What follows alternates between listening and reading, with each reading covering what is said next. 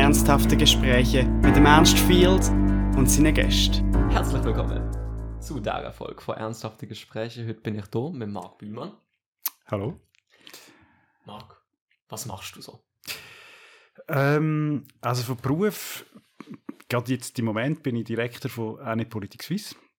Das ist ein Projekt, wo, wo ähm, Chronologie vor Schweizer Politik versucht, also quasi die Schweizer Politik ein bisschen mitverfolgt, probiert äh, Synthese zu schreiben, was ist da so passiert und so weiter. Ausgebildet bin ich eigentlich ähm, Primarlehrer und ähm, privat habe ich drei Kinder. Wobei, die sind jetzt mittlerweile schon so alt, dass man es eigentlich gar nicht mehr Kind nennen Und äh, ja, bin ziemlich, ähm, ziemlich ausgelastet mit ganz vielen coolen Sachen. Genau. Äh, du hast gesagt, du bist Direktor von der Politik Suisse. Wie bist du das geworden? Ähm, es ist ein eine längere Geschichte, oder? Ich, ja, wir haben ja eigentlich Zeit, ich ja, darf es erzählen. ich habe ich ha, ähm, gewusst, schon als ja, Bub eigentlich, dass ich will Lehrer werden weil ich das ähm, ja, einfach cool gefunden habe. Ich habe das Glück gehabt, dass ich wirklich praktisch nur gute Lehrer hatte, also vor allem in der Primarschule. Ähm, und habe gefunden, das ist eigentlich etwas, etwas Lässiges. Also es ist immer lässiger geworden, mit Kind arbeiten, Kind etwas beibringen. Hatten aber im, im, im Semi gemerkt, und vor allem nachher, wo ich Schule gegeben habe, also ich habe drei Jahre lang Schule gegeben, dass ich mir nicht vorstellen kann, das ganze Leben lang das zu machen. Aus unterschiedlichen Gründen. Also erstens, ähm, meine Lehrerkollegen, damals hat es wirklich nur Lehrer gegeben, also keine Lehrerin im, im Lehrerzimmer, darum Lehrerkollegen. Ähm, sind zwar extrem nette Menschen gewesen, also wirklich coole, auch wirklich Freunde. Aber wenn du so ins Lehrerzimmer geschaut hast, hast du irgendwie gesehen, uh, das sind so die, oder du wirst so dann vielleicht so irgendwie der, der dann am 8 die Türen aufmacht und am 12 froh ist, dass er wieder heim kann und eigentlich wirklich auch froh ist, dass er relativ häufig Ferien hat. Das ist das Coole an dem Job oder auch cool an dem Job. Aber ich habe so Spass mit meiner Klasse. Also es war wirklich so cool, weil ich ganz viele Sachen können umsetzen die ich mir vorgestellt habe dass das so ein bisschen wie ein Verrat gewesen wäre an dieser Klasse. Also quasi, es wäre jetzt wieder eine Klasse zugekommen und nachher wieder ein und wieder ein und irgendwann bist du dann vielleicht mal 65 oder 67 oder die Alten auch immer. Und dann ist es das gewesen und das haben wir nicht können vorstellen. Das ist wirklich schwierig gewesen. Und das Zweite, was schwierig war, ist, ich habe im, im Semi einen coolen Geschichtslehrer gehabt mit dem haben wir vor allem auch politische Bildung gemacht und dort habe ich so ein bisschen, ja, auch die Lust oder das Interesse an, an Politik bekommen. Und habe irgendwie gefunden, ich muss noch etwas anderes machen. Ich muss, ich muss irgendwie meinen, meinen geistigen Horizont wieder erweitern. Ich muss Nahrung haben, also intellektuelle Nahrung. Und habe dann gewusst, ich kann studieren. Mit dem Ziel, ich mache das Politikwissenschaftsstudium zu Bern und gehe nachher zurück in den Lehrerberuf. Das ist wirklich so ein bisschen die okay. Idee gewesen. Also wirklich so, so quasi eine Zwischen, Zwischenphase. Ja, und wie das dann halt so, so kommt, das ist dann so sehr klassisch gewesen. Also ich habe angefangen zu studieren, bin angefragt worden, ich will Hilfsassistent werden. Ich habe das sehr cool gefunden, weil, weil ja, ich bin angewiesen gewesen, dass ich irgendetwas verdiene mit dem Studium. Das ist zwar cool gewesen, weil ich als Primarlehrer äh, können Stellvertretungen machen und dann hast du irgendwie zwei Monate pro Jahr geschafft und hast so viel verdient, dass es für ein Jahr gelangt hat, mehr oder weniger. Aber gleich irgendwie, ja, regelmäßiger etwas verdienen ist, ist eigentlich cool gewesen. Plus, der Job ist eben, ähm, Studienberater gewesen, also nicht wirklich klassische Hiwi, wo du irgendwie Bücher kopierst für einen Prof, sondern wirklich, ich habe selber Sachen gemacht, ich habe irgendwie selber ähm, gefunden, es braucht irgendwie eine Lehrevaluation und habe das so ein bisschen gepusht und habe wirklich ganz viel freie Hand gehabt. Ähm, und dann ist das eben so recht, recht klassisch, also du bist dann Hiwi und, und die Chance, dass irgendein Prof dann fragt, möchtest du dies schreiben, ist relativ groß. Und das ist dann so gewesen, also auch wirklich so, also es ist nicht geplant gewesen, aber ich habe gefunden, ja, warum eigentlich nicht? Ich mache das gerne, also ich forsche gerne, ich lese gerne, ich recherchiere gerne und so weiter. Hatten die dies geschrieben und dann, ja, geht's wieder weiter, oder? Also eigentlich bist du so ein bisschen am Scheideweg. Entweder steigst du aus aus der Akademie, weil der Flaschenhals wirklich extrem ist, oder du hast irgendwie äh, ein Angebot, und das habe ich von Zürich, ähm, ähm, an einem Projekt mitschaffen, das sich Demokratiebarometer nennt oder genannt hat. Und dort ist es darum gegangen, ähm, es gibt ganz viele Indizes, ganz viele Maß, wie man, wie man Demokratie kann messen kann. Also welches Land ist eine Demokratie, welches Land mhm. ist keine Demokratie. Aber ähm, die Länder, wo Demokratien sind, haben dann einfach immer quasi die Maximalnoten bekommen. Und, und äh, damals ist der Silvio Berlusconi ähm, in Italien äh, Premierminister gewesen, und ähm, Italien hat quasi die gleich viele Punkte bekommen wie, wie Schweden und die Schweiz und so weiter. Und das hat, hat mich so ein bisschen gestört und ich fand, es müsste eigentlich ein Instrument geben, wo man die, die feine Qualität zwischen diesen Demokratien könnte messen. Ja. Und es klingt relativ einfach und ist hoch komplex geworden, aber extrem interessant, also wirklich auch cool. Und ähm, das, was bin ich in Zürich? Etwa fünf, sechs Jahre gewesen. Und dann ist in Zürich eine, eine Assistenzprofessur ausgeschrieben gewesen, wo eigentlich mein Profil gewesen wäre. Also äh, faktisch hat es geheißen, wir, wir suchen jemanden, der Demokratiequalität misst und das hat es auf der ganzen Welt eigentlich nicht so viele Menschen mhm. gegeben. Plus wir suchen auch noch jemanden, der Demokratiequalität auf subnationaler Ebene misst, also auf kantonaler Ebene. Und ich habe dort gerade ein Projekt eingegeben und bekommen, äh, zusammen mit dem Adi Vater, wo wir das haben wollen machen. Und es hat wirklich so, das Profil ist wirklich so, also sie hätten theoretisch können herschreiben, wir suchen den Marktbüro. und äh, ich habe mich natürlich beworben, habe gefunden, ist alles echt gut gelaufen. Also du musst, also ich weiß nicht, bist schon mal bei so einem Bewerbungsprozess dabei gewesen, also du, du musst eine Probevorlesung halten mhm. und ähm, hast dann Gespräch mit, mit ein paar Professoren und so weiter. Und das ist wirklich cool gewesen, weil ich die Leute ja alle auch kennt und so weiter. Und habe gefunden, ja, lässig. Also das einzige Problem war, das ist befristet auf vier Jahre mit Verlängerung auf zwei. Mhm. Und das bist halt, wenn du so in dieser Phase von der Akademie bist, hast du so quasi immer so ein Messer am Hals. Also du weißt, das ist nicht ein Job fürs Leben. Das ist es erst, wenn du wirklich einen Lehrstuhl hättest, theoretisch. Yeah. Okay. Ähm, und dann ist so die vielleicht so eine von der grössten Enttäuschungen von meinem Leben. Ich komme dann das Telefon über nach all diesen äh, Prozess von dem Assistenzprofessor, ähm, dass ich den Job nicht überkomme. Und ja, wirklich, also, nicht gerade eine Welt zusammengebrochen, aber ich habe es wirklich nicht so ganz, ganz ja. verstanden.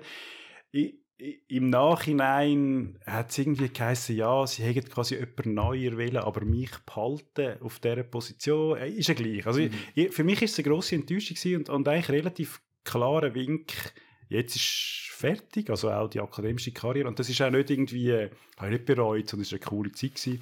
Ähm, und dann ist zu Bern, also ich bin dann wirklich zu Zürich gewesen, zu Bern ist quasi die Stelle ähm, für die Direktion von Anne Politik Suisse ausgeschrieben gewesen. Und alle Kollegen, also alle Kollegen in der, in der Wissenschaft haben gesagt, mach das auf keinen Fall, weil das ist ein Abstellgleis, da kannst du nicht mehr forschen, da kannst du nichts mehr machen, das ist eigentlich mehr oder weniger ein Verwaltungsjob. Und ich habe aber gewusst, dass mein, mein Vorgänger, das ist der Hans Hirter gewesen, also mit dem habe ich auch, wo ich dann zu Bern halt noch war, ah, ja. bin, relativ eng zusammengeschafft.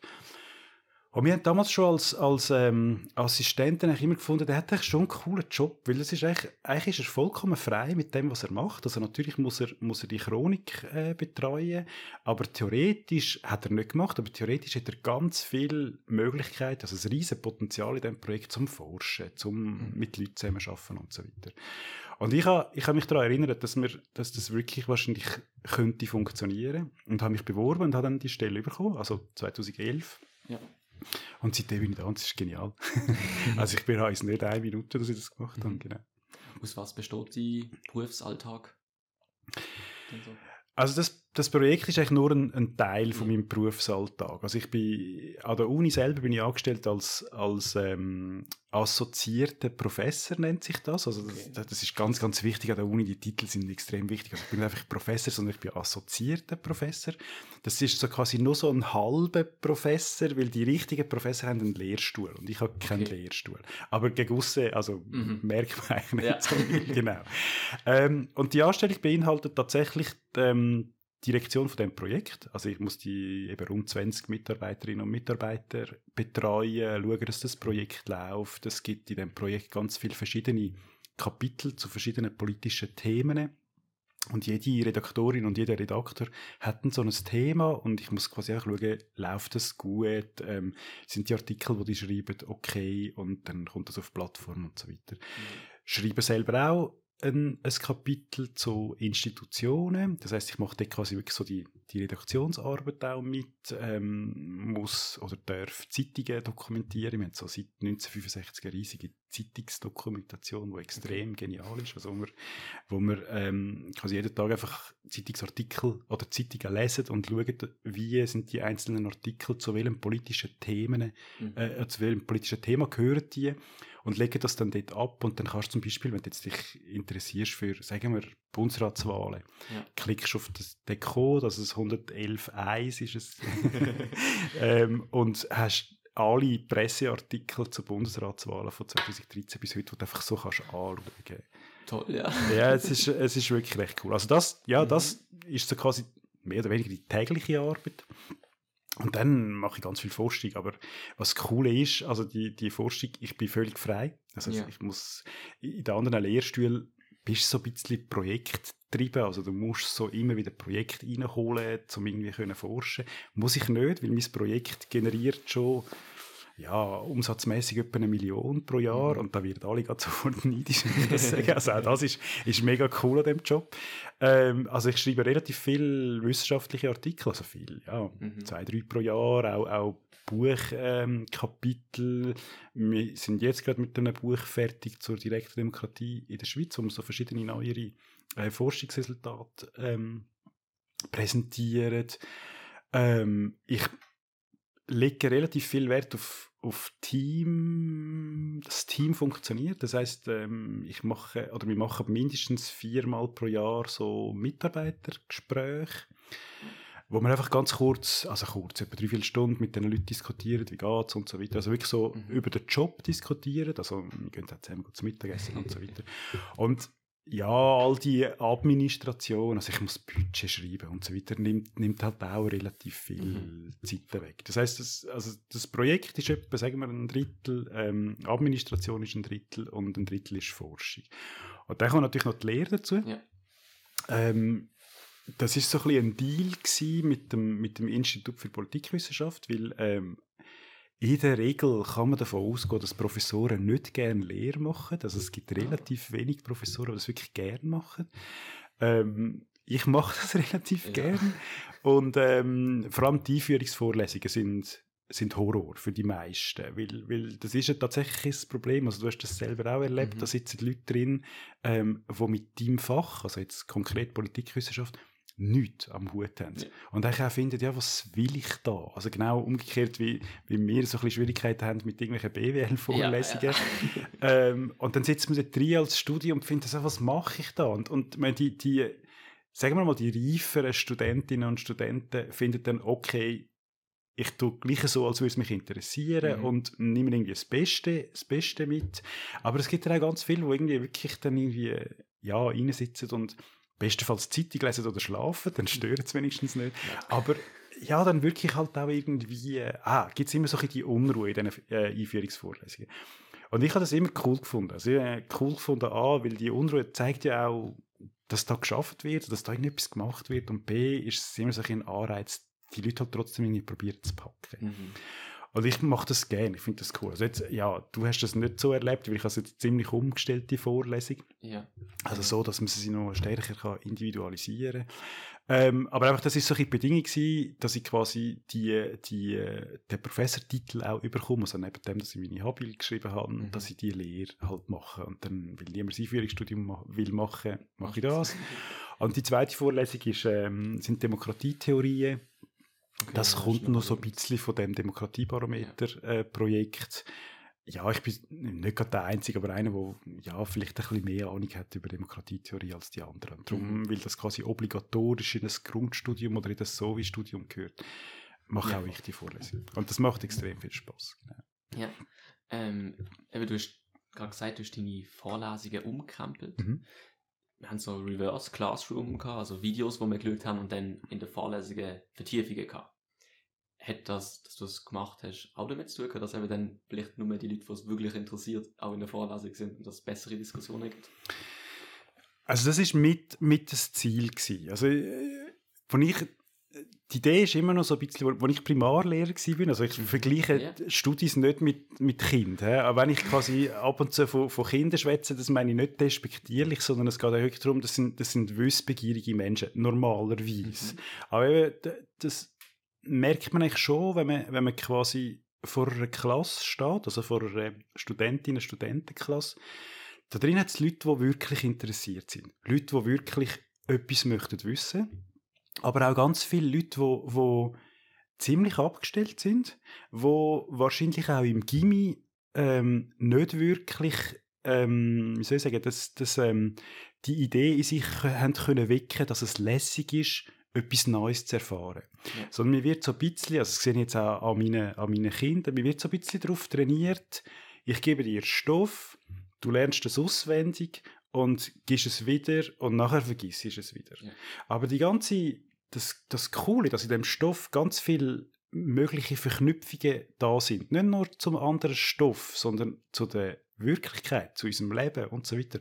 Und dass das extrem viel neue auch Möglichkeiten für Diskussionen, Argumente und so weiter gibt, das ist völlig weg. Und das finde ich, also völlig weg. Bei, bei ganz vielen ist es wirklich weg. Und das finde ich extrem schade. Mhm. Weil, weil eigentlich lebt also die Uni oder lebt da irgendwie eine Gesellschaft äh, davon, dass wir, dass wir irgendwie den Antrieb haben. Also nicht, ich sage nicht immer mehr zu wissen, sondern Sachen zu verstehen. Ja. Ähm, ich gehe eh davon aus, dass wir nie etwas wissen aber wir können wenigstens probieren, Sachen, Sachen zu verstehen.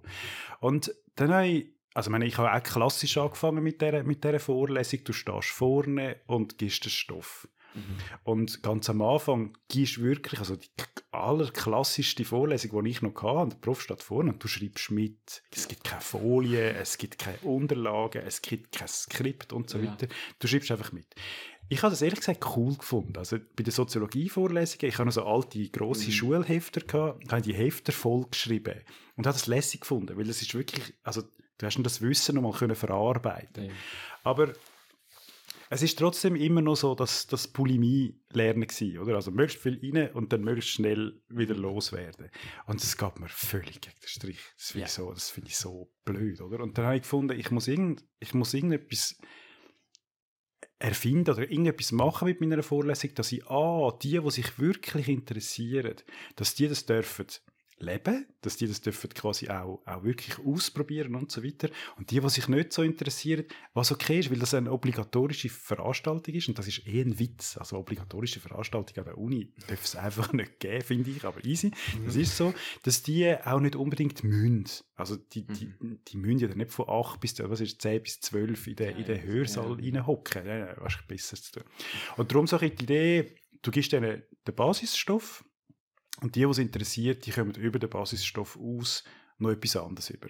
Und das ist so die Idee gewesen. Und dann nachher gehst du ein bisschen recherchieren und dann kommst du irgendwann drauf, ah, das gibt es ja schon, das heisst Inverted Classroom. Mhm. Und dann schaust du noch so ein bisschen mehr, was kann man dort alles machen. Und dann wächst das, also ähm, am Anfang hast du quasi nur, oder habe ich nur Podcasts gehabt, die ich angeboten habe. Mhm also alte, und gefunden, schaut doch die mal an, und dann nachher dann irgendwann die Folie dazugegeben, irgendwann den Text dazugegeben, jetzt gibt es Übungen dazu, und, und ähm, die Vertiefungsvorlesung wird, ja, je länger, je ausgeklügelter, also dass die Übungen dann effektiv dann auch noch etwas sollen bringen und so weiter. Funktioniert noch nicht so, wie ich möchte, weil, weil ähm, häufig fehlt Zeit. Mhm, ja. Und sagen wir mal so, die End, oder eine der möglichen Endvorstellungen ist, ich habe als Primarlehrer mit Wochenplan Schule gegeben. Ich weiß nicht, ich kann es erklären. Wochenplan okay. heisst, du hast am Anfang, also du, du, hast einfach den Plan von der Woche, wo du als Schüler ja. überkommst. Und auf dem Plan steht, in der Mathe musst du das machen, im Franz musst du das machen, im Deutsch musst du das machen. Aber du bist völlig frei, wenn du das machst, wo du das machst und teilweise, wie du das machst. Mhm.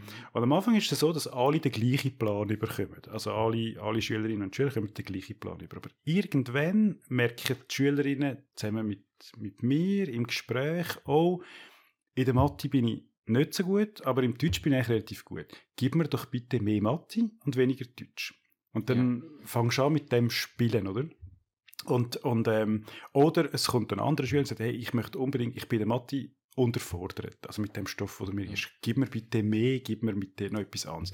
Und dann machst du, also am Schluss, also ich habe 24 Kinder gehabt, hast 24 verschiedene Lehrpläne oder 24 verschiedene Wochenpläne in dem Sinn. Natürlich nicht völlig verschieden. Also du hast so den Basisstoff, den du trotzdem machen musst. Und das ist extrem interessant zu beobachten, weil A, hat es in dem Sinn keine Schule mitgegeben. Also die Kinder sind gekommen und die einen haben irgendwie jetzt zweite dort hinten irgendetwas zur, zur Gemeinde geforscht. Der ist alleine am Pool gesessen und hat irgendwie Mathe gemacht und die zwei haben sich gegenseitig ein Diktat vorgelesen und so weiter. Also relativ viel Arbeitslärm wo wir auch haben müssen lernen, damit umzugehen. Also, dass man irgendwie können sagen, jetzt ist es mir zu laut und dann hat man irgendwie probiert. Aber jedes Mal, wenn ich Besuch gehabt also ältere Besuch, sind die da reingekommen und haben gesagt, die arbeiten ja gar nicht, die machen ja gar nicht. Also, das ist aber cool gewesen, weil ich bin dann frei gewesen. Also, ja, also es hat schon auch Lektionen gegeben, oder? Wenn du irgendwie mal eine neue Einführung machst zu irgendwie einem Reali- oder Menschen- und Umweltthema oder so, dann hast du alle Mhm. Aber in der Regel bin ich frei und habe mit Einzelnen geschafft oder in Gruppen geschafft, die, die es wirklich brauchen und so weiter. Und natürlich hast du dann Turnen und so, die Lektionen hast du dann, hast du dann gehabt. Aber dort ist mir wirklich so ein bisschen aufgegangen, wie wichtig also es ist, dass du quasi das Individuum betonst. Weil, weil ich bin heute Morgen am Normalerweise hätte ich am 6 Uhr aufstehen und ich kann nicht mehr aufstehen. Dann habe ich gefunden, ich, das ist so cool, du kannst einfach liegen bleiben. Und, also noch ein bisschen, eine halbe ja. Stunde. Und ich wäre wahrscheinlich jetzt nicht so gut, oder nicht so gut drauf, wenn ich jetzt irgendwie hätte müssen am 6 Uhr aufstehen. Ja. Und das ist eigentlich, verlieren wir das in unserer Gesellschaft. Also wir haben zwar eine riesige Individualisierung, aber du musst trotzdem ganz viele Sachen musst du immer machen. Und das Schlimmste ist wirklich in der Schule. Also in der Schule hast du alle mit dem Jahrgang, was bist du, 2002, ja. oder, ähm, mit dem Jahrgang 2002, sind in der gleichen Klasse. Also, was ja schon mal ein bisschen schwierig ist, oder? Weil der eine ist am 1. Januar geboren und der andere am 31. Dezember. Das ist ein Jahr auseinander und trotzdem, die sind in der gleichen Klasse. Und dann gibt man den gleichen Stoff und hat das Gefühl, die entwickeln sich genau gleich, was völlig birrenweich ist. Ja. Aber wirklich, ja. also in der Natur, wir, wir, wir pflanzen im Garten drei Bäume, geben gleich viel Wasser, gleich viel Dünger, sie haben gleich viel Licht. Wer erwartet, dass die gleich schnell, gleich hoch wachsen? Niemand. Das geht einfach nicht. Aber trotzdem, bei Kindern haben wir das Gefühl, also, und eben da meine ich auch Studierende, ja. haben wir das Gefühl, das ist für alle genau gleich. Und, und ähm, was wir damit erreichen, und was ich manchmal wirklich tragisch finde an der Uni, wir erreichen wirklich, dass alle ähm, Studierenden wirklich genau gleich sind. Es sind ja alle so. Ja. Und alle können extrem gut auswendig lernen. Wirklich extrem gut. Ähm, extrem schnell Stoff verarbeiten und wieder vergessen. Also ich habe das in der Vorlesung schon gesagt. Wenn wir das wirklich, wenn wir, wenn wir so Leute, nein, wenn wir nicht. Und was das Fiese ist natürlich, also in dieser, in dieser in dieser Wochenplan-Idee, also in der Primarschule. Es hat dann Kinder gegeben, die sind am Dienstag schon fertig mit ihrem Wochenplan, oder? Weil sie dann auch Aufzüge freiwillig gemacht haben und so weiter. Weil sie gewusst haben, ich habe dann nachher irgendwie drei Tage frei. Wobei frei nicht geheissen haben, sie haben einfach nichts gemacht, sondern es hat dann ganz viel, ähm, ja, vor allem spielerische zusätzliche Möglichkeiten gegeben, die sie cool gefunden haben. Ich habe als erster ähm, Lehrer in der Schule einen Computer gehabt. Oh. Und das ist noch ein Commodore, was ist das, 128 oder irgendwie so, aber sie haben, sie haben, ich habe dort auch so Spiele quasi programmiert, wo, wo sie haben müssen, weiss ich, irgendwie Hauptstadt raten oder einfach so ganz, so ganz billige, blöde Quiz. Aber als Kind, also eben, hast du dürfen am Computer. Ja, und dann haben, die haben dann wirklich drum ihren Stoff relativ schnell gemacht. Natürlich, ich habe dann auch korrigiert und gesagt, das ist jetzt ein bisschen sehr schludrig, das musst du jetzt nochmal machen. Und es hat Kinder gehabt, die sind am Freitagmittag halt einfach noch nicht fertig mit der Hälfte von ihrem Wochenplan. Und da musst du als Lehrer musst dann ja, halt die Balance finden. Aber ich habe dort auch gemerkt, es gibt Kinder, die also ich habe vierte bis sechste Klasse gehabt. Bei uns bist nach der sechsten Klasse entweder, es hat zwei Stufen gegeben, entweder in die SEC mhm. oder in die Real. Also die guten, okay. und bei uns ist es dann auch noch geografisch so gewesen, die in der SEC sind ein bisschen oben dran am Berg gewesen und die in der Real unten dran am Berg. Also, mhm. aber ich, ich habe dann irgendwann das Gefühl gehabt, es gibt wirklich Kinder bei mir in der Klasse, die nach der fünften Klasse verstanden haben, um was es geht. Also verstanden haben, für was sie lernen, wie sie lernen müssen und, und eben auch das Zeugs verknüpfen. Also wirklich, der Knopf ist sehr früh aufgegangen. Bei denen hätte ich wirklich können sagen Gang. Also du kannst es wirklich weiter, also weil du hast es wirklich verstanden. Und solche, wo ich nach, nach der sechsten Klasse irgendwie wirklich gern gesagt hätte, hey komm, bleib noch mal ein Jahr bei mir. Ja. Und nach dem Jahr geht's dann, geht der Knopf auch automatisch auf. Aber es geht nicht, oder? Alle müssen nach drei Jahren, wird dann ja, zack, beurteilen, da Schublade, da Schublade. Und das finde ich ah, mhm. nicht lässig. Und eigentlich habe ich, ist so ein bisschen das auch das Ziel, oder wäre das Ziel von meinen Veranstaltungen, dass ich quasi jedem Studierenden probiere, das zu geben, was er braucht. Also nicht braucht im Sinne von, also dass ich wüsste, was jetzt du für Stoff wirst brauchen, aber dass du den, den, Zugang kannst finden, so wie ihn du eigentlich für nötig wirst finden. Und das funktioniert, ich weiß es nicht, also wir müssen das genauer untersuchen, aber ich habe ein bisschen Befürchtung, dass es im Moment noch nicht funktioniert, mhm. weil, weil die Leute derart drin sind, dass sie all meine Angebote nicht als Angebot sehen, sondern als Verpflichtung, das alles anzuschauen. Und, yeah. und das okay. dürfen wir nicht, also das dürfen wir, wir dürfen alles grundsätzlich, aber, aber wenn man das macht, habe ich mittlerweile so viel Angebot, dass du eigentlich fast ja, einen Tag dran wärst für die Veranstaltung. Und das ist überhaupt nicht meine Intention. Oder? Also ich komme mhm. ab und zu die Rückmeldung über, ja, bei dir gibt es viel zu viel Zeugs oder ich muss viel zu viel lernen. Das ist ja nicht die Idee. Also darum ist auch, das ist das erste Mal gewesen, übrigens, das Mal, dass man ja. Open Book Prüfung mhm. macht. Weil ich eben wirklich nicht will, dass man muss auswendig lernen muss. Aber ja, das ist... Ja, das ist mit der Open Book Prüfung ja super, weil ich bin nicht, nicht auswendig lernen mhm. kann. Also Franzi-Wörter ist das Maximum und alles drüber, was dann Biologie oder so ist, habe ich in der Chemie nie können. Und ich finde es extrem wichtig, weil Zusammenhang sind, also das kann ich so, so lernen, mhm. Zusammenhang zu verstehen. Ich, ich habe es sehr angenehm gefunden, dass ich mehr können Notizen machen und an der Prüfung dann eben einfach Fachbegriff nachschauen, okay, was heißt das jetzt? Ah, ja, stimmt, okay, dann Fall muss es so und so sein. Und es ist deutlich, also ich finde es sinnvoller, so, mhm. weil ich will immer Google haben, wenn ich später noch irgendetwas wissen muss. Aber das Verstehen muss ich erst lernen. Das habe ich in den Vorlesungen gut gefunden, weil ich habe nicht immer die Videos geschaut für die Vorlesung. Aber dann dort, und dann, ist, dann redet man drüber und man macht die Aufgaben und dann versteht man es auch, wenn man es nicht, wenn man den Begriff nicht weiß, dann kann man da kurz nachschauen, aber mhm. das ist ja irgendwie, also es hat mir wie mehr gebracht, dort, ja, wenn ich nicht mich mit dem Stoff befasst habe, wie wenn ich in einer Vorlesung gegangen bin, einfach zugelost habe und teilweise eingeschlafen bin dabei und ja, das ist also es, es ist cool, wenn das für dich gestimmt hat. es ist schon, schon ein bisschen die Idee, oder? Es ist auch nicht, nicht also ich weiß ganz genau, dass man nicht allen kann gerecht werden, oder? Aber, aber ähm, und vor allem eben ist immer ein der Vorwurf, ja, das ist ja lässig, dass du das so machst, aber alle anderen machen es nicht so. Darum ist es für, für mich eigentlich nicht wirklich ein Gewinn, sondern ein zusätzlicher Aufwand, also als Studierender, weil bei dir muss ich es dann nochmal anders machen als bei allen anderen. Aber es ist genau das, was du sagst, oder? Also in welcher Situation von deinem Leben ähm, irgendwann nachher, also irgendwann in, in deinem Job, kommst du an die Situation, dass du irgendetwas musst auswendig wissen und so können wiedergeben, wie es im Buch gestanden ist. Nie. Ja. Nie. Und ich weiß, also ich habe mit meiner Frau, meine Frau ist Lehrerin, N nicht krach, aber ab und zu sich auseinandersetzen, weil sie jetzt schon das Gefühl, es braucht, zum Teil braucht es das. Es braucht die Idee, dass du dir Sachen in den Kopf reinbringst. Also sie ist ähm, Unterstufenlehrerin, sie hat das kleine Einmal-Eins, das schaffst du nicht mit Spielen oder mit irgendwie unterschiedlichen ja, Möglichkeiten, okay, ja. sondern das, das musst einfach irgendwann einmal, du musst irgendwann mal sagen, 2 mal 7 gibt 14, 3 mal 7 gibt das musst du dir irgendwann mal so vorsagen. Aber natürlich auch sie, also sie hat ganz viel, oder sie weiß, dass, dass der Zugang von Kind sehr unterschiedlich ist. Also es braucht die Kinder, die die Würfel vor sich sehen, oder? Mhm. Oder es braucht die Kinder, die ihre Finger brauchen, weil die sind dann eher taktil. Oder es braucht die Kinder, die, die einfach mit hören. Und sie hat, sie hat äh, das kleine einmal eins quasi aufgenommen auf einer Kassette. Also. Und es gibt Kinder, wo, wo dann einfach den ganzen, also nicht gerade den ganzen Morgen, aber einfach eine mhm. Weile lang die Kassette hören. Unsere Tochter hat, hat, hat es gelernt in der Nacht, also es hat wirklich funktioniert. Also sie hat wirklich Kopfhörer angehabt und einfach zum Einschlafen das gelesen. Und das ist ein Phänomen. Das ist wirklich cool. Ja, genau. Und, und ähm, das schon, oder? Also es gibt unterschiedliche Zugänge zum Thema, aber sie sagt eben, und das sehe ich schon ein bisschen. Also, du hast Franz mhm.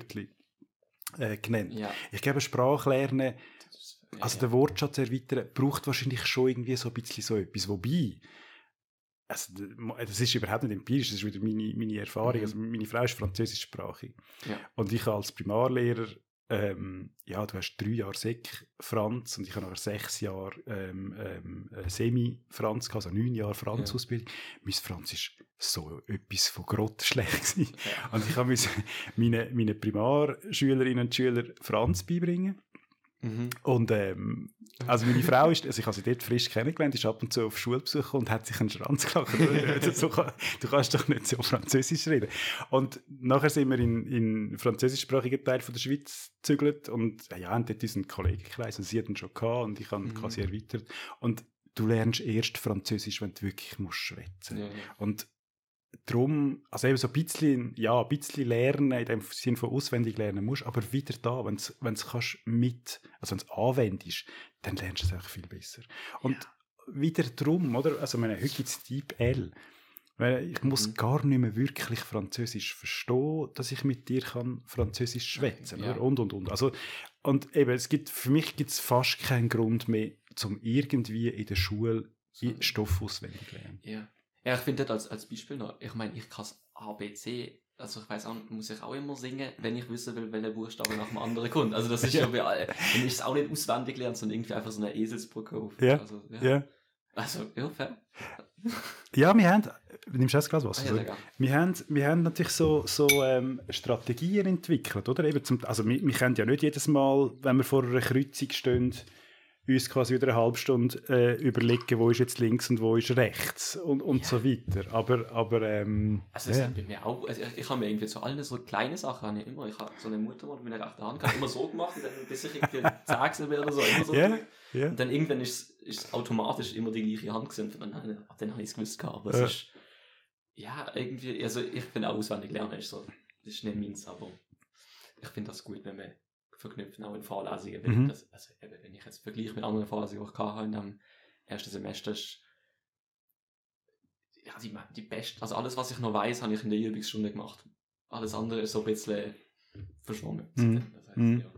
ja, man muss, man muss es man muss es machen, man muss es anwenden. Mhm. Und das ist ja das Interessante, ist ja, dass das Pädagogik das ja schon weiß, oder? Also wenn du mit Pädagogen, also da auch der Uni, Uni diskutierst, das sind extrem die haben extrem coole Ideen, oder?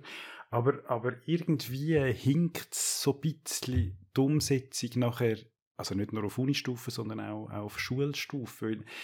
Äh, ähm, Beispiel ist Lernziel. Das hat es bei mir als, als, als Lehrer und wieder als Kind hat es das gar nicht gegeben. Oder? Und das ist eigentlich etwas extrem Cooles. Also dass du dir als Pädagoge vorher musst sagen, was will ich überhaupt, was die Kinder nachher wissen. Ja. Also wirklich Lernziel, also auch im Sinn von Anwenden und so weiter. Und die Idee, die pädagogische Idee ist extrem wertvoll.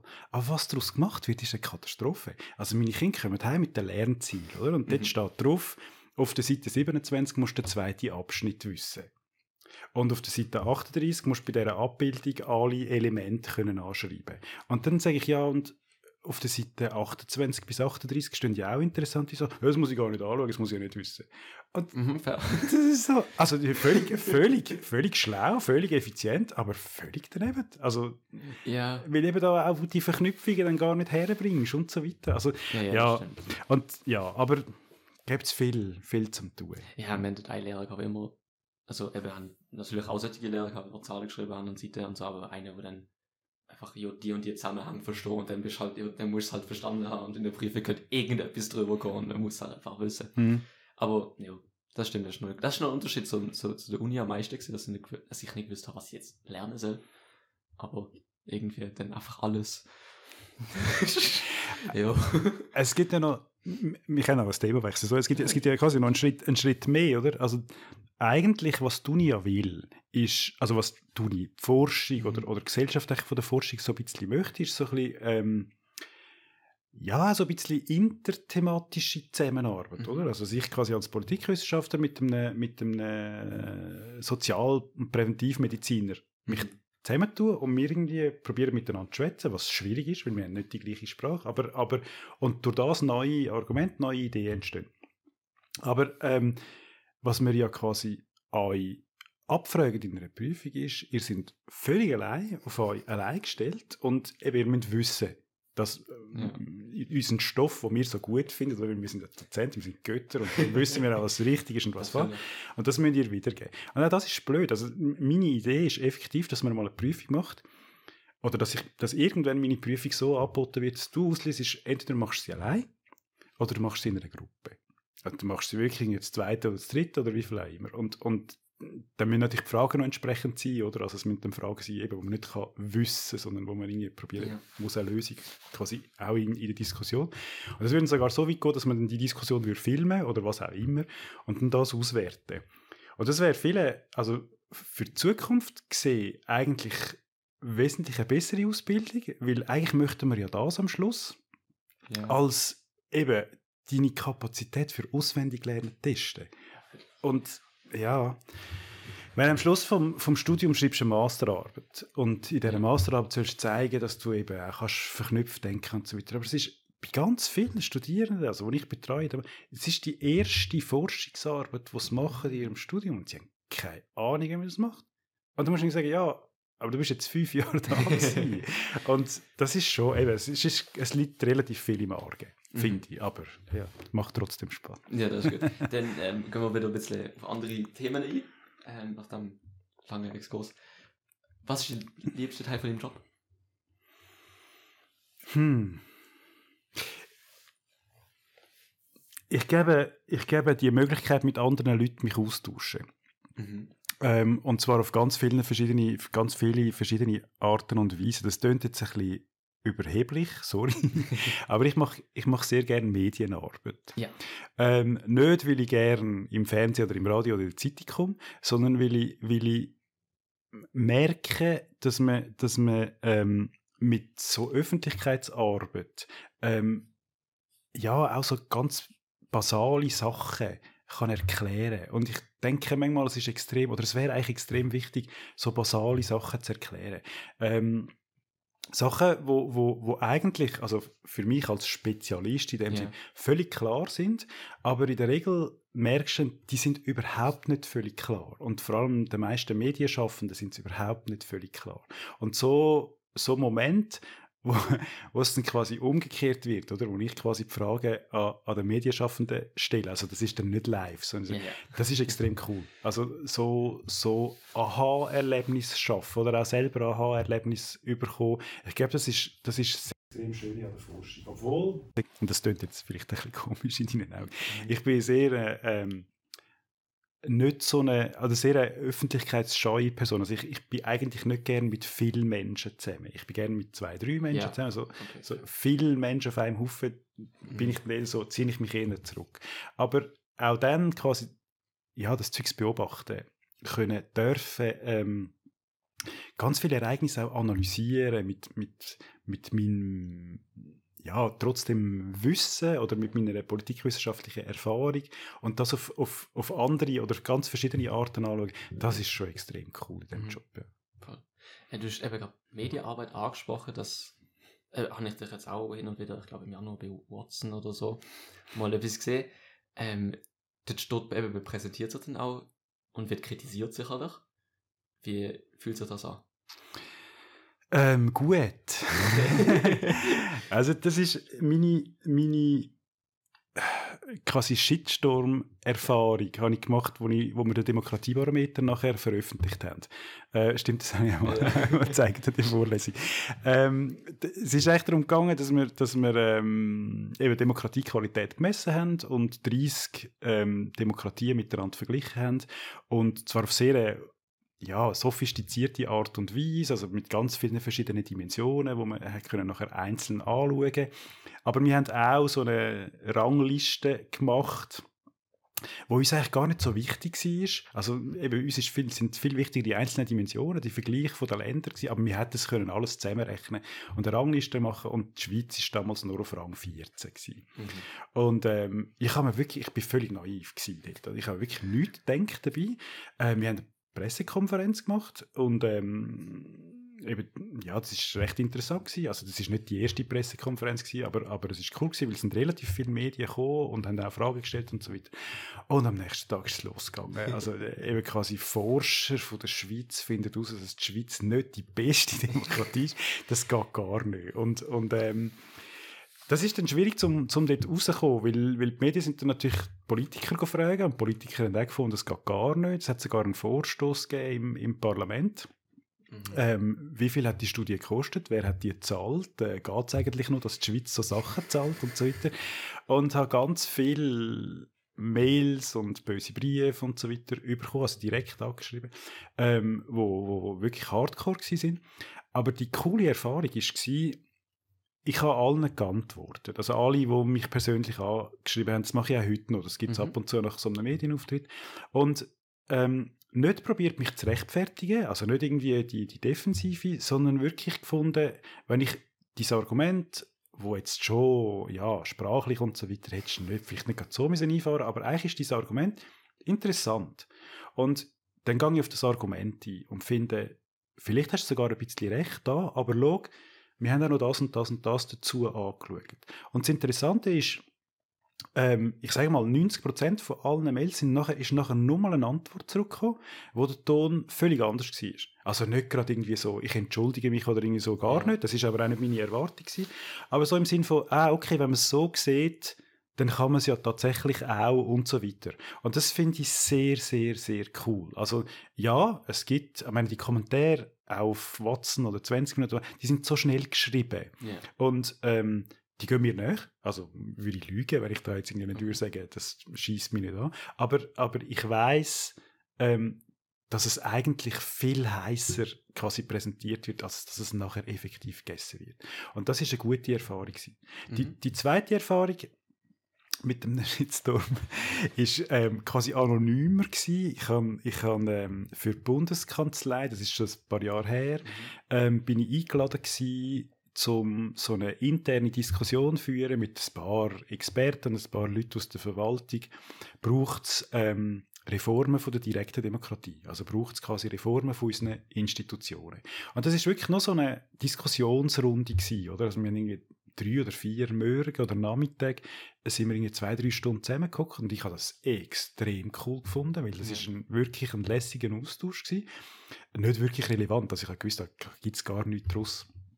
Ähm, es hat, äh, der Bund hat sogar Sandwich und Kaffee ähm, angeboten. Und ich habe ganz viele interessante Leute kennengelernt. Das ist wirklich, das ist sehr lässig gewesen. Und dann ist irgendwie, haben wir, haben wir, ähm, sind wir auseinandergegangen und die ganze Gruppe hat Demokratia wie Weintag geheissen, mhm. weil die damalige Bundeskanzlerin ähm,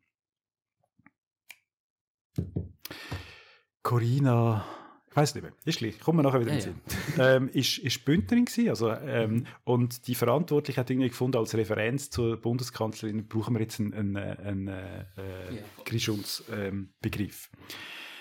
Äh, haben darüber diskutiert und so weiter und irgendwie ist die Sonntagszeitung darauf gestoßen. Keine Ahnung warum.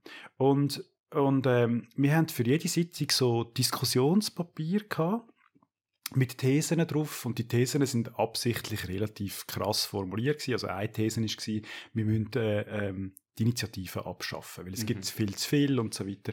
Und dann haben wir nachher darüber diskutiert und, und die Diskussion ist meistens dann nachher wirklich relativ einseitig gewesen, weil wir sind alle eigentlich dafür gewesen, nein, wir dürfen nichts ändern an diesen Institutionen, weil die sind, die funktionieren so gut, oder? Yeah. Wir haben höchstens darüber diskutiert, müssen wir allenfalls die Unterschriften aufentun, was hat das für Folgen und so weiter. Also wirklich nur so eine Auslegeordnung. Ähm, und die Sonntagszeitung hat dann nachher das Thesenpapier genommen und weißt, so schwarz gemacht, oben yeah. und unten, und den Satz genommen und unten dran geschrieben Protokoll. Also im Sinne von, die Gruppe hat das im Fall beschlossen. Und dann ist im Titel gestanden, ähm, Geheimgruppe, Geheimgruppe will die direkte Demokratie abschaffen. Und dann ist ein riesen Artikel in der, in der Sonntagszeitung gestanden. Und, ähm, und ähm, die Abmachung ist, also wir haben eigentlich gar keine Abmachung gehabt, es ist wirklich nur eine Diskussionsgruppe, aber der Verantwortliche, der angefragt worden ist von der Sonntagszeitung, hat leider gesagt, er wüsste nicht, ob er unsere Namen darf geben was eigentlich yeah. relativ normal ist. Er kann, er kann nicht einfach sagen, ja, der ist im Fall dabei gewesen und der und der und der. Er ist nicht an ein Amtsgeheimnis gebunden gewesen, aber trotzdem hat er irgendwie gefunden, ja, ich kann jetzt auch nicht einfach eine Auskunft geben. Die Sonntagszeitung macht daraus Geheimgruppe, oder? Weil, ja, ja klar, klar. Ist, ja, ist ja recht cool. Hey, und nachher ist es losgegangen.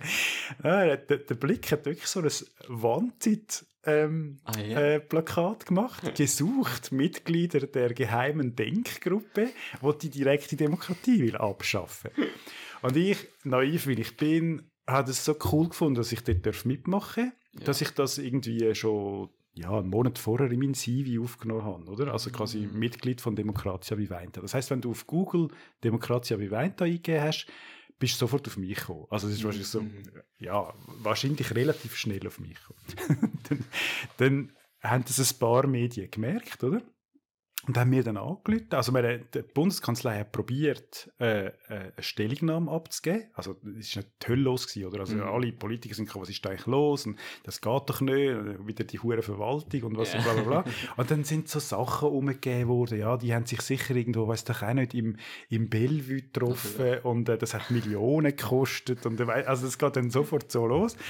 Aber etwas sind die ersten Medienanfragen sind dann so an mich gekommen. Und ich habe irgendwie probiert, das abkochen. Wirklich erklärt, was das ist. Eben, das Nonplusultra sind irgendwie Sandwich und Kaffee. Ähm, und, und was wir da gemacht haben und so. Und alle Medien haben dann irgendwie gefunden, ah, ja, dann machen wir nichts daraus. Und ich habe gefunden, äh, mal, jetzt müsst ihr im Fall etwas daraus machen, weil, weil eure Kollegen reiten da irgendwo in eine Richtung, die völlig falsch ist. Und dann haben sie irgendwie gefunden, ja, jetzt machen wir jetzt, das wieder ein Kollegenschelte sein. Und das ist so, das ist ein, eine Erfahrung von, von grosser Hilflosigkeit, oder? Weil ich hätte zwar einen Leserbrief schreiben aber hätte sowieso niemand abgedruckt. Also ein Leserbrief vielleicht noch, aber, aber ein Interview oder irgendwie so etwas auch nicht. Und das mhm. ist, das ist viel die schlimmere Erfahrung als der, der Shitstorm für, für Demokratiebarometer.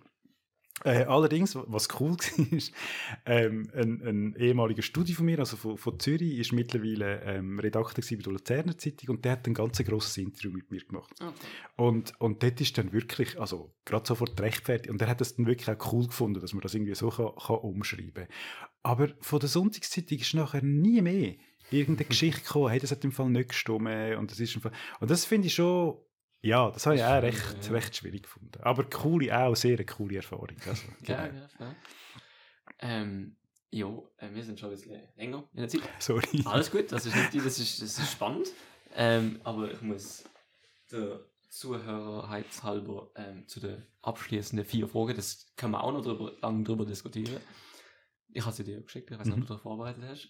Was denkst du, sind die größten Herausforderungen, wovon sie zu können? Mhm. Ich glaube, ähm, ganz viele Leute reden von Individualisierung. Mhm. Und Individualisierung, wenn, wenn du 200 Jahre zurückschaust oder, oder vielleicht sogar noch mehr, Anfang von, von Aufklärung, ist so die Idee, dass der Mensch wirklich ein Individuum ist. Ja. Und, und der Mensch wirklich auch als Individuum sollte angeschaut werden. Und das würde ich gerade sofort unterschreiben.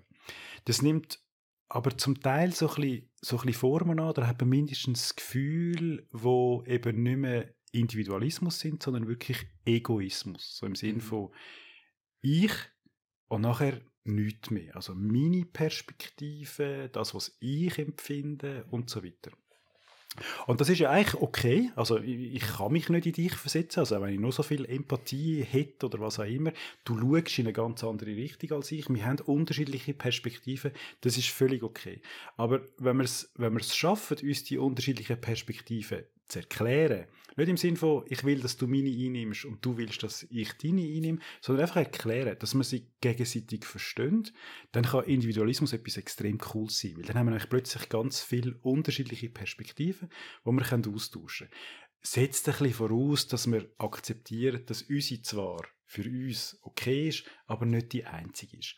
Das heißt, die große Herausforderung, wenn du so willst, das ist deine Frage, ist, wie schaffen wir die Balance? Wie schaffen wir die Balance von Individualisierung ist etwas wirklich Gutes. Also ich habe das viel lieber als, mein Sohn ist gerade in der RS. Mhm. Und da geht es wirklich so, eigentlich ums Gegenteil. Also die Individualität nähen, um äh, irgendwie äh, eine Masse herstellen. Und das macht mir mehr Angst, als wenn ich weiß, da hat es irgendwie 15 äh, unterschiedliche Leute, die völlig anders ticken. Also äh, aus einer wissenschaftlichen Perspektive. Das heißt, die Balance finden, eben zwischen Egoismus und Individualismus, ich glaube, das ist eine ganz grosse Herausforderung ähm, ja, von unserer Gesellschaft auch. Genau. Mhm. Ja, voll. Ähm, was ist ein Ereignis aus dem Leben, von dem du gelernt hast, wo du denkst, wenn es andere das hören, dass sie auch daraus lernen könnten? Ähm, ich erzähle gerne das Kaugummi-Beispiel. Also, sorry, ich habe mir ein bisschen, tatsächlich ein bisschen etwas überlegt auf deine Frage. das Kaugummi-Beispiel ist, ist ähm, wieder meine Primarschulzeit. Ähm, in, in meinem Schulhaus oder in meinem Schulzimmer, im Schulhaus ist es verboten gewesen, Kaugummi essen. Mhm. Und wie, wie es Kinder so haben, sie müssen natürlich irgendwie Grenzen austesten. Das heißt, es sind zwei, drei Kinder kommen nach drei, vier Wochen Schulzeit mit dem Kaugummi im Mund. Und schauen, wie ich reagiere. Und meine Reaktion ist relativ typisch. Hey, schau, Kaugummi ist verboten, tun den bitte raus, in ein Papier einpacken, dass er nicht überall klebt und ja. dann vergiss, also müssen wir gar nicht darüber diskutieren. Und die drei Kinder sind aber gekommen und haben gefragt, warum. Mhm. Warum dürfen wir nicht Kaugummi essen? Und ich habe, wahrscheinlich bin ich auch noch zu jung und zu naiv gewesen, habe ich gefunden, das ist eigentlich eine gute Frage. Und habe müssen sagen, ich weiß es eigentlich gar nicht. Und natürlich kommt, kommt dann, dann sofort in den Sinn, ja, das ist nicht gut für die Zähne, ähm, der Anwalt hat das nicht gerne, wenn das überall klebt. Und wenn wir miteinander diskutieren, dann ist es ja nicht so angenehm, wenn irgendwie einer da und so macht. Und dann sind sie mit einem Gegenangriff gekommen und haben gesagt, okay, ähm, es gibt zuckerfreie Kaugummi, die sind ja mhm. wahrscheinlich nicht so schlecht Zähne. Ähm, wir versprechen ihnen, dass wir den Kaugummi niemals irgendwo herkleben. Und bei ihnen machen wir sowieso einen Wochenplan. Das heißt, wir reden relativ selten miteinander. Also wirklich so. Und wenn wir ja. miteinander reden, können wir ihn schnell rausnehmen. Ich fand, äh, schwierig. Also ich kann jetzt da nicht etwas darauf antworten. Dann haben aber gefunden, okay, also wir, wir geben uns eine Woche Zeit. Ihr sucht noch mehr Argumente, wahrscheinlich habe ich es nicht so gesagt, aber mhm. wir suchen quasi noch mehr Argumente, ich suche noch mehr Argumente, warum man das nicht darf und ich suche Argumente, warum man das soll dürfen. Und sie sind gekommen, also sie sind wirklich recherchieren, sie sind gekommen und gesagt, ja, also zuckerfreie Kaugummi sind nicht nur nicht schlecht für Zähne, sondern sie sind sogar gut für Zähne, weil sie ähm, ähm, Speichelproduktion ähm, anregen und im Speichel hat es eine zahnschmelzhärtende Substanz. Mhm. Und weil ich als Lehrer ja verantwortlich bin für die Zahngesundheit von, von meinen Primarschülerinnen und Primarschülern, ist das eigentlich ein sehr gutes Argument. Ja. Nachher sind sie mit dem Argument gekommen, dass quasi auch Durchblutung im Hirn angeregt Boah. wird, was ich nicht, mittlerweile immer noch nicht weiß, ob das stimmt ja. oder nicht, aber was eigentlich auch was, was okay ist. Also, es tönt recht intelligent. Und, und eben der, der Punkt, wir müssen uns selber bestrafen. Also wir müssen uns selber bestrafen, wenn wir wirklich irgendwo einen Kaugummi herkleben. Und wir, wir, wir sehen das ein, das ist wirklich sehr unangenehm. Also egal für Abwart oder wer auch immer, es ist sehr unangenehm, wenn irgendwo ein Kaugummi klebt. Also haben wir Regeln eingeführt. Haben wir Regeln eingeführt, ähm, wenn irgendwo ein Kaugummi klebt, dann gibt es einfach für zwei Monate für niemanden einen Kaugummi wenn irgendjemand nicht zuckerfreie Kaugummi isst, auch. Also sie, sie, haben die, sie haben viel strengere Regeln eingeführt. Sie haben irgendwie gefunden, ja, also der, dem, der dürfte nie mehr und so weiter und so fort. Und das haben wir so ein bisschen in der Diskussion ähm, herausgefunden, wie die Regeln sind und so weiter. Und, und ähm, haben wirklich, haben das dann umgesetzt. Und das hat sensationell funktioniert. Also auch, wahrscheinlich auch darum, weil das von innen gekommen ist, oder? Und nicht, nicht von mir. Und, und ähm, das einzige Problem, das wir nachher hatten, sind meine Lehrerkollegen. Ja. Also, hey, in der Schulordnung steht, Kaugummi essen ist verboten. Und das ist darum eine extrem coole Diskussion, weil, weil du relativ schön kannst sehen, ja, was haben wir dann überhaupt für, für quasi übergeordnete ähm, Gesetze, ja, für Schlusszeichen, ja, ja. die unser Verhalten einschränken. Es steht in der Schulordnung, und darum dürfen wir das nicht. Das heißt, wir, akzeptieren irgendeine Autorität, die vielleicht in den 60er Jahren das irgendwie mal gefunden hat und gefunden, das kommt von Amerika und das ist eh schlecht, das weiss doch auch nicht. Ja. Ähm, und hat das festgelegt und wir glauben daran. Mhm. Also, meine, als normaler Lehrer, ich, mit mir nicht als abnormaler Lehrer, müsste ich auch sagen, es gibt gar keine Diskussion, es steht in der Schulordnung. Aber das ist so eine Beschneidung von, von möglichen neuen Entwicklungen, von neuen Argumenten, dass das völlig daneben ist. Oder? Ja. Ähm, das zweite Argument, der Abwartentscheid, da verstecke ich mich nachher auch hinter irgendeiner mhm. anderen Autorität. Wenn ich aber zulasse, dass es andere neue Argumente gibt, dann kann das extrem eben wirklich, also meine, das Argument, es ist gut für Zähne, also da kann ja wirklich fast niemand mehr etwas sagen, oder? Oder es, es regt die Hirndurchblutung an, ist ja eigentlich perfekt. Und, und ähm, das ist ein grosses Aha-Erlebnis für ganz viele andere Sachen. Ähm, überleg dir immer, warum als du jetzt Ja oder Nein sagst. Also nicht du mhm. als, als Mensch, also da kommt ganz viel aus dem Buch, das ist auf jeden Fall okay, aber warum dass wir uns an bestimmte Regeln halten. Natürlich brauchen wir als Gesellschaft Regeln. Also wir können sagen, ja, jeder darf irgendwie machen, was er will, mhm. dann wird es schwierig, aber sich immer wieder fragen, woher kommt eigentlich die Regel und macht sie überhaupt Sinn oder gibt es allenfalls Argumente, warum sie vielleicht ein bisschen müsste geändert werden? Ja. Das ist wirklich ein grosses Aha-Erlebnis für ganz, ganz, ganz viele Sachen. Ja, ja, also so, so Regeln, wo nicht viel dahinter steckt, wenn du Schule ja öfters, oder? Wir haben das ähm, bei uns an der Schule, im Gimmi. Wir, wir sind Wirtschaftsgymnasium, und neben da ist FMS, also die Fachmaturitätsschule. Und wir sind, glaube ich, eine von den, also weiß nicht, wie das stimmt, aber ein anderes Gymnasium oder zwei, die haben dürfen Trainerhose anhaben im Unterricht. Und FMS natürlich auch, weil die haben sowieso keine Regeln. und, und dann haben wir, irgendwie bei uns ist das verboten gesehen und man hat sich halt gewundert, wieso dürfen wir das eigentlich nicht? Und ich habe einen Lehrer gehabt, der zum Beispiel nicht will, dass man kurze Hose anhat, weil das ist schon später im Leben auch, dürfen wir das auch nicht. Und so. Und das, ja gut, also ich, ich meine, er hat nichts gemacht, wenn man jetzt kurze Hose angehabt aber irgendwie hat er sich darüber aufgeregt. Und dann hat es einen Tag gegeben, als Maturstreif von irgendeiner Klasse, wo es dann Trä oder, ich glaub, ja, ist und sind einfach alle, oder die meisten Leute einfach mit Trainerhose in die Schule gekommen, weil so, ich meine, was, was soll passieren?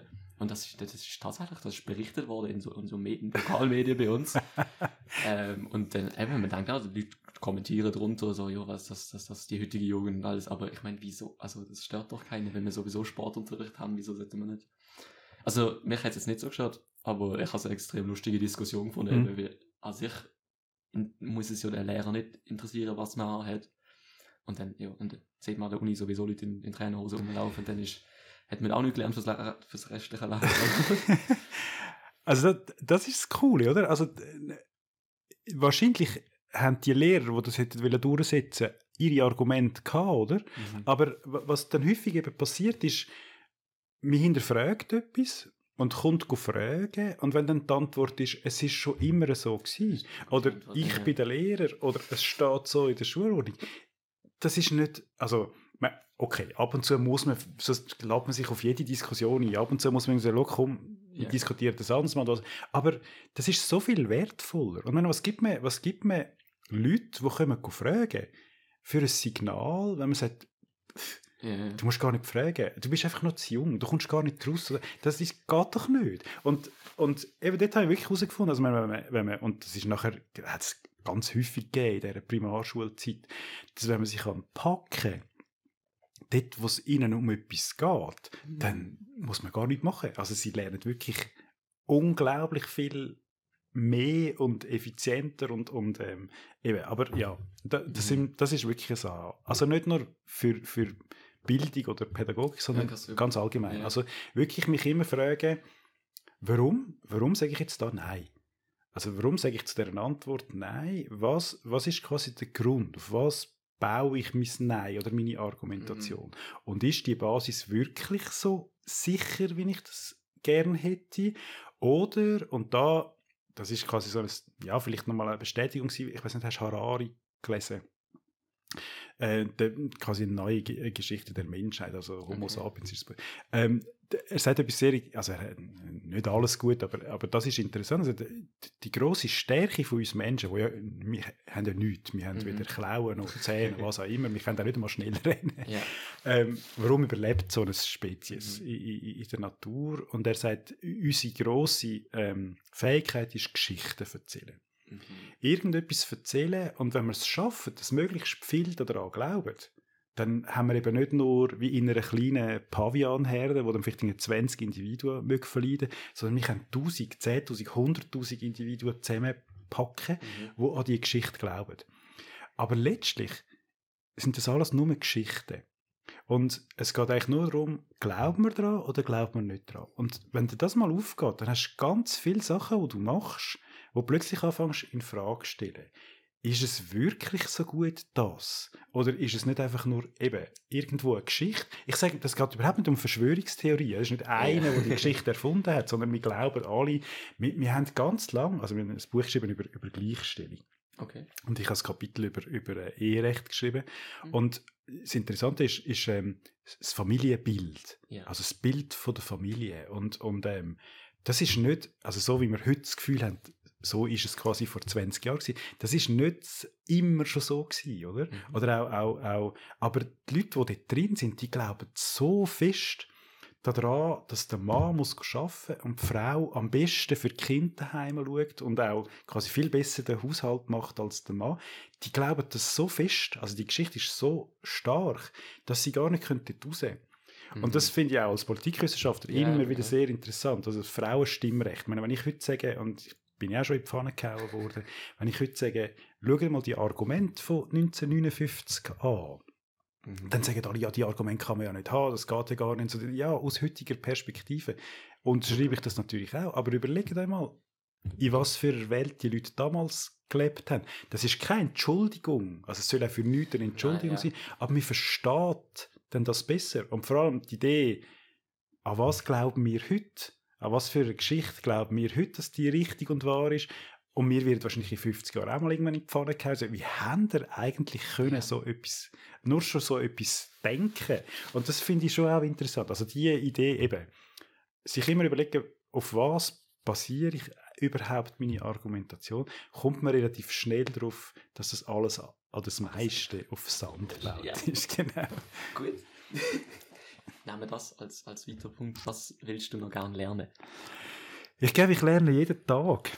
Ähm, und zwar eben die, die, die Idee, dass wenn ich von dir ein neues Argument höre oder eine neue mhm. Perspektive sehe, zu was auch immer, dass ich quasi lerne, so verstehe, ähm, ich, ich verstehe oder ich habe wieder verstanden, dass es nur mal einen anderen Blickwinkel auf ein Thema gibt. Irgendwann hast du ganz viel, aber, aber trotzdem ist, ist jeder ja eigentlich einzeln, weil du ja. ganz anders, an einem anderen Ort nur schon deine Augen hast als ich und darum, und das äh, auch ein bisschen rauskützeln manchmal aus den Leuten, das finde ich, find ich cool. Also da lerne ich, ich lerne wirklich jeden Tag. Ich sage, also wenn man eine klassische Vorstellung, ich würde extrem gerne Medizin studieren. Ja.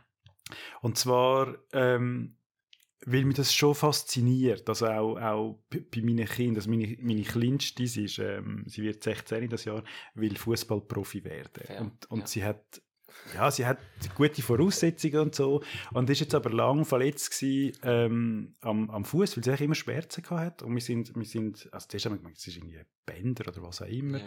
Und dann gehst du zu, zu dem Arzt und der sagt, ja, ein bisschen Creme schmieren. Und dann gehst du zu dem Arzt und der sagt, ja, probier mal einen Gips, das wird sich dann beruhigen. Und dann gehst du zu dem Arzt, der macht dann irgendwie Einlagen in die Füße und so. Und dann kommst du zum, zum letzten Arzt und der sagt, ja, völlig klar, sie hat zwei Knochen zu viel. Und du schaust ihn so und sagst, bitte was? bitte was? Und dann macht er einfach das Röntgen am richtigen Ort ja. und, und zeigt dir, es gibt Menschen, die am Fuß zu viele Knochen haben und die, die Zähne geht genau dort vorbei und die ripschen.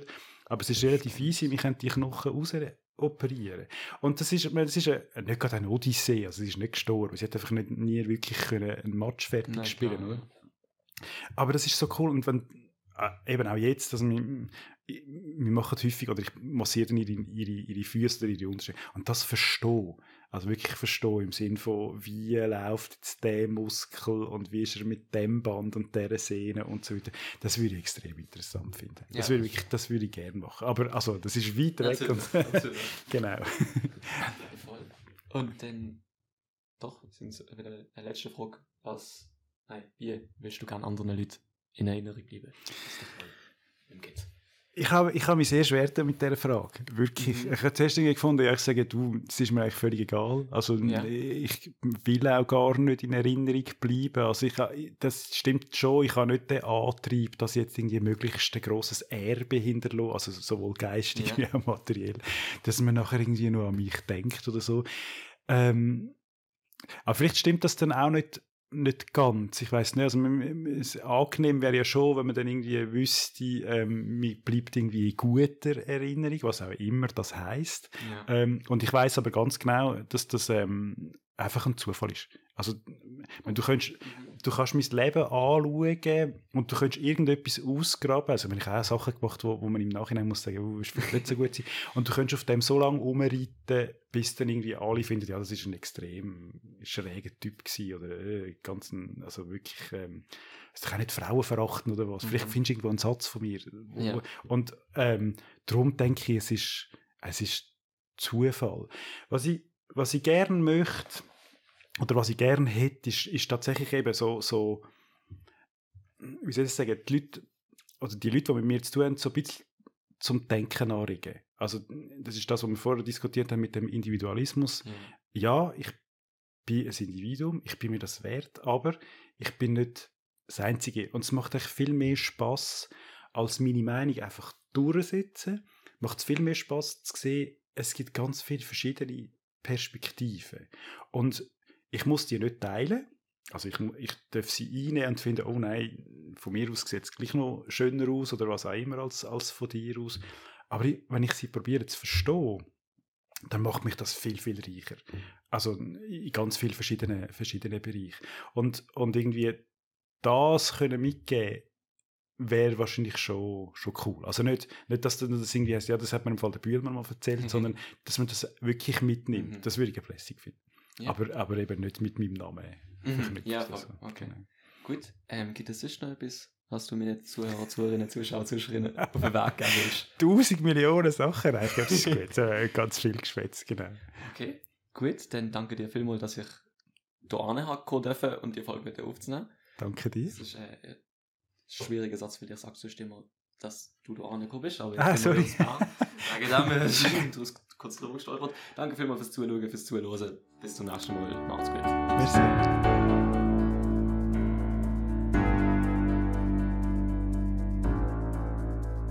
Verantwortlich für die Erfolg Ernst Field, Musik Noah Strick.